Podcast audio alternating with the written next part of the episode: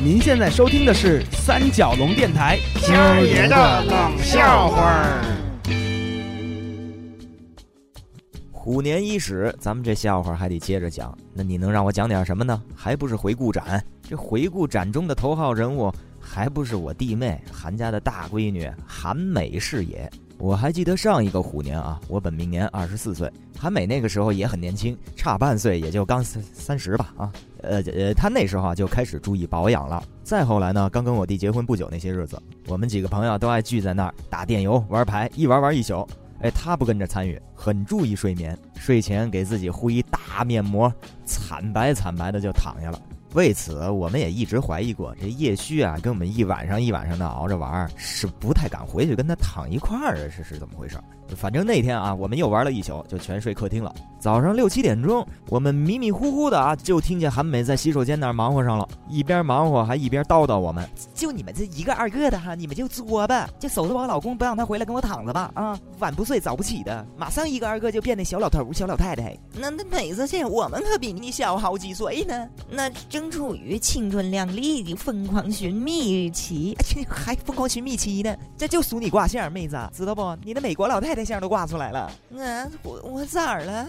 你咋了？你那脸上都呈现出中国结了，你就这几年跟他们北京老爷们熬的。啊，你别听他的，你别胡说八道啊！韩，你跟我这北京老爷们有什么关系？哎，就是了，也不关我这个北京老爷们儿的事儿啊。去，你们这都什么北京老爷们儿啊？啊，你韩梅，你是不是还要说他眼睛也熬蓝了，头发也熬黄？哎，得得，那都是他们这品种祖先那一代就熬成这样了。反正我跟你说，妹子，这女人呢就得对自己好点儿。你看我了吗？早睡早起，用的米汤哈，别倒，往里撒点黑芝麻糊，洗头又黑又亮。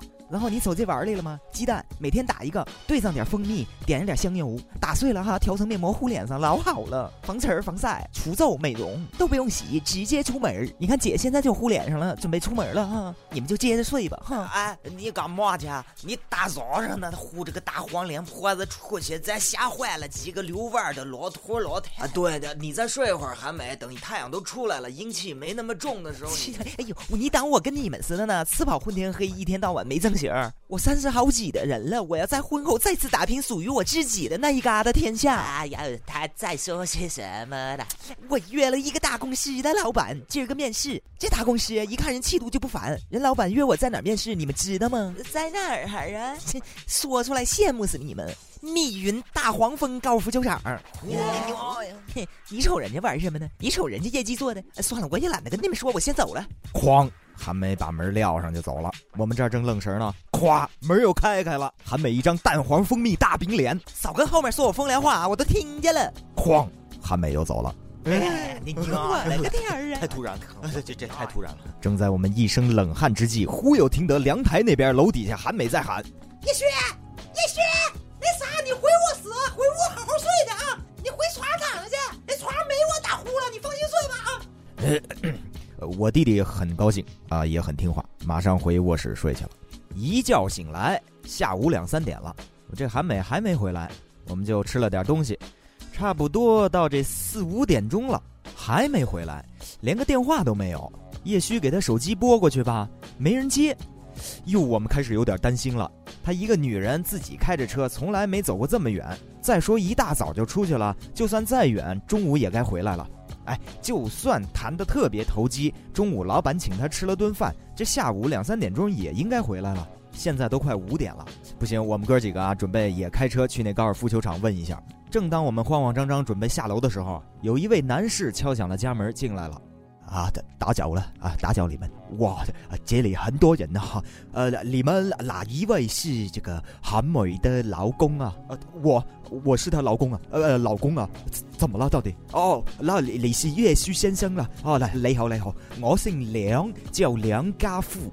呃，李太太韩美啊，上午是我来面试她的。哦，你好，梁先生，你进来坐吧。来，怎么回事？韩韩美啊，不不用太紧张了啊，现现在一切都 OK 了，正常了。呃，他也安全了，脱离危险了。嗯啊，脱离危险期。哎，什么呀？这个我听那么了。呃，你们让我想半秒钟啊。啊，当然，呃，因为现在整个这个事情的责任关系呢，很复杂的，很复杂。哎呀，你就说他现在人怎样了？哎呦，这个外国姑娘说话很很刺激人呐，啊，口音很刺激。您不在乎这个，您快说，快说。啊啊，你们放心啊，他现在就在附近的一家医院里就医啊，情况良好，四肢健全，但是嘴巴说不了话，所以没法接听手提电话，于是就把这个你家地址啊抄了一份给我，我来找你们。那那好好。那您现在领我们赶紧去那医院，咱边走边说，好吧？好啊，好啊，边走边说。在开往医院的路上，梁家富接着和我们道出了事情的始末。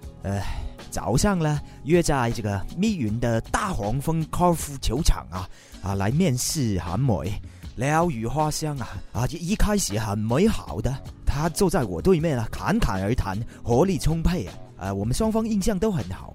只不过呢，呃，有一些小的这种蚊虫啦、蜻蜓 （butterfly） 啊，或者还有一些苍蝇啊，啊，一直在围着李太太的头发呀、脸啊周围在飞。哇，我现在很后悔，我也没注意到这个小现象啊。那回想起来，我也是有一定责任的了。可是我当时也确实想哈，这可能是人家女孩子个人卫生的问题了，都不好意思在面试的时候提出来的吗？还没。于是我就提议边打几洞球边散步，接着谈喽。走走停停啦，那些蚊虫啊、小蜻蜓都不会再跟着他了。那么打到第五洞啊，还是第四洞的时候哈，我把球打到了一个穿天的大槐树底下哈。就在我们找球的时候，哇，出大事情了！那谁想到都没有人跟我们说过，那个树上哈有一个大马蜂窝啊！所有的马蜂都倾巢而出，扑向韩美啊！这种情况，我我当时整个人都傻掉了。韩美呢，头顶一群马蜂啊，满高尔夫球场的跑啊，满球场跑。哇，的七八个球童啦，管理员了，追他都追不上。李太太跑得好快的，那我们只好一边追一边冲他喊：“跳到池塘里，快跳到池塘里就没戏了。”啊，后后来呢？后来他就真的跳到池塘里了，再后来就在医院里了，就没事了，就是没事了。但我跟他们大黄蜂球场有事啊，我跟他们没完，怎么可以让客人置身这么危险的环境中了？我要求他们包赔一切我及韩美的损失，以及所有人的精神损失费。哈，那么问题来了。这个责任关系，他们说很复杂了，和我在这里扯皮。他们说韩美的医药费、精神损失费，他们都可以赔偿。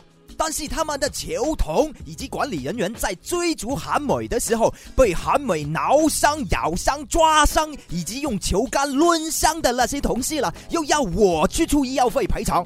还说有一些球童追他追到骨折，也要我去送医院。那最过分的是，刚才医院还要联系到我说，人可以给你们治好、包扎好，躺在单间看护病房里养伤。但是刚才跟着他飞进来的那群马蜂一直轰不走，隔着窗户还在拼命的撞。那么我们医院请来的杀虫队费用由谁来支付啊？以及其他病房受了惊吓的病人，这个损失由谁来赔付？我赔你个头啊！我赔，又关我们什么事了？哈，有冇搞错？你给我搞清楚一点嘛！我们也是受害者啊！我和韩美商量过了，保留起诉大黄蜂高尔夫球场的权利，我告他们告到关张我。